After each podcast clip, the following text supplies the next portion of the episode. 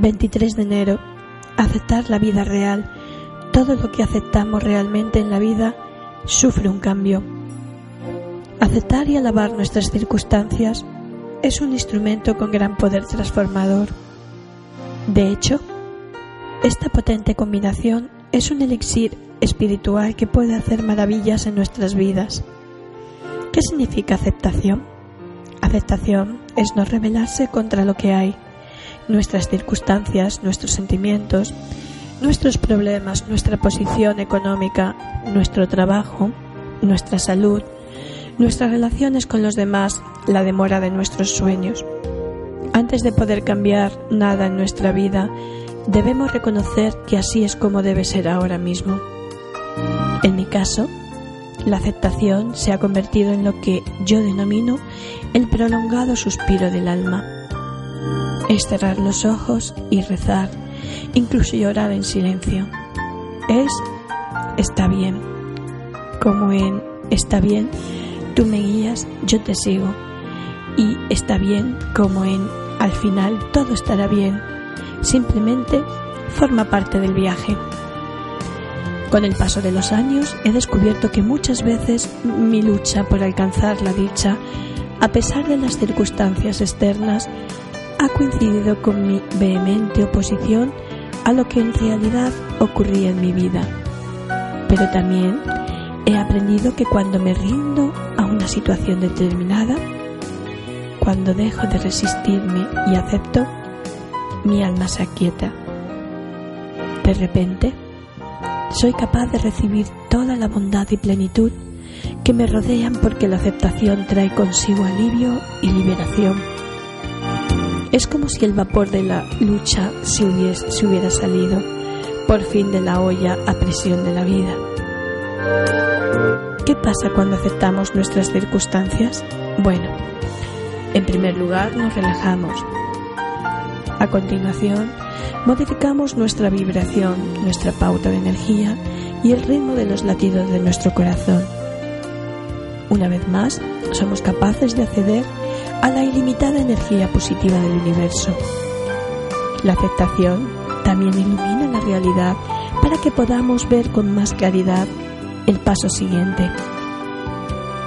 Sea cual sea la situación existente en tu vida actual, acéptala Natalie Goldberg cree que nuestro cometido es decir un sí sagrado a las cosas reales de nuestra vida tal y como son.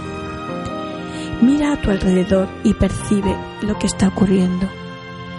Esta es mi cocina, con el suelo sucio, este es mi peso, este es el saldo de mi cuenta corriente, aquí es donde trabajo ahora. Esto es lo que realmente está pasando en mi vida en el momento presente. Está bien, es la vida real. Hoy, abandonemos la lucha. Deja que el proceso curativo del cambio dé comienzo. ¿Estás lista para seguir avanzando? 24 de enero. Alabar nuestras circunstancias. Alaba una cosa y te alabará. Maldícela y te maldecirá si alabas una situación, no tiene poder para herirte y, aunque pueda plantear problemas durante un tiempo, desaparecerá paulatinamente si la alabas sinceramente.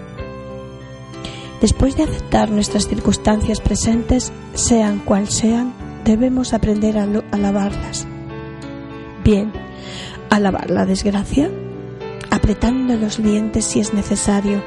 Normalmente desconocemos por qué algo ha ocurrido y seguimos sin saberlo hasta estarlo bastante distanciadas como para analizarlo retrospectivamente. Sin embargo, alabar todo lo que nos indigna es la capitulación espiritual que puede producir un cambio positivo hasta en las situaciones más problemáticas alabar las circunstancias de nuestras vidas, también nos enseña a tener fe. A lo largo de los años, he aprendido las lecciones más sencillas y regocijantes a través de la alabanza. Si estás harta y cansada de aprender las lecciones de la vida mediante el dolor y la lucha, alabar tus dificultades te enseñarán que hay una forma mejor.